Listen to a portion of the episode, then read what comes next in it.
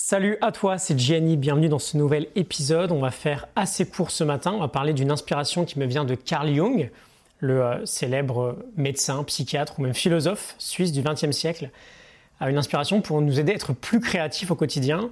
Carl Jung a acheté en 1922 une petite partie de terrain dans le village de Bollingen et il a, construit là-bas une sorte de euh, maison de retraite personnelle. C'était un endroit extrêmement rustique, avec vraiment le minimum à l'intérieur.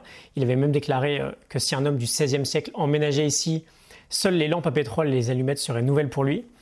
Pour te faire une petite idée, il se chauffait au bois, il prenait l'eau directement dans le puits, et il avait pour lampe à huile la seule lampe, pardon, artificielle de sa maison. Et donc le biographe euh, Ronald Heyman nous raconte que Carl Jung allait là-bas pour travailler comme jamais il pourrait le faire dans la vie de tous les jours. Donc il écrivait deux heures tous les matins et il recevait des patients pendant parfois 8 à 9 heures par jour. Et quand ce n'était pas le cas, soit il se reposait, soit il peignait, il méditait ou il se promenait dans les collines juste à côté. Et donc il y a une idée vraiment intéressante à tirer de cette histoire-là, c'est que en fait Carl Jung appliquait déjà ce que Cal Newport va appeler aujourd'hui le bimodal deep work.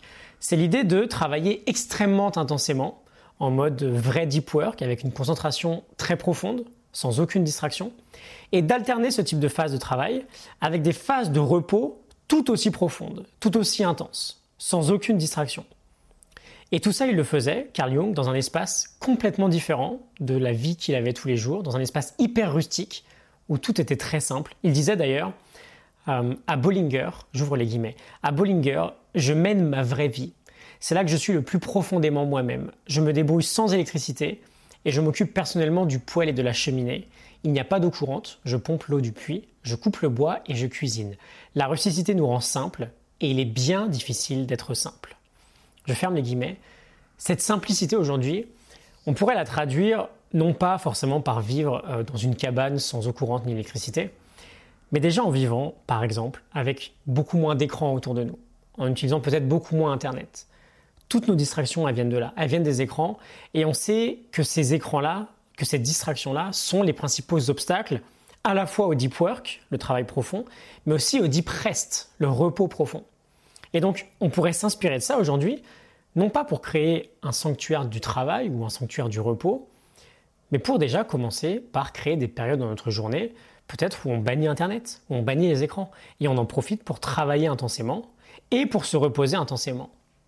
C'est pour ça que Cal Newport nous parle de bimodal deep work, travail intense, repos intense, travail intense, repos intense. On fait des vagues entre des moments où on est très on et des moments où on est très off. On ne fait pas les deux à la fois et on ne fait pas les deux à la fois, le tout avec des distractions qui nous arrivent dans tous les sens.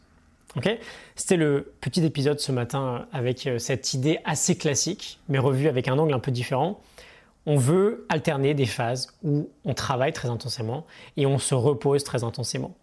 Mais on veut à chaque fois le faire vraiment.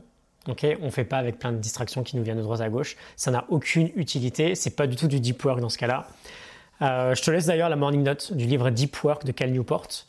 Euh, tu peux la télécharger, sans description. Et je te retrouve demain pour un nouvel épisode. Excellente journée à toi. À demain. Salut.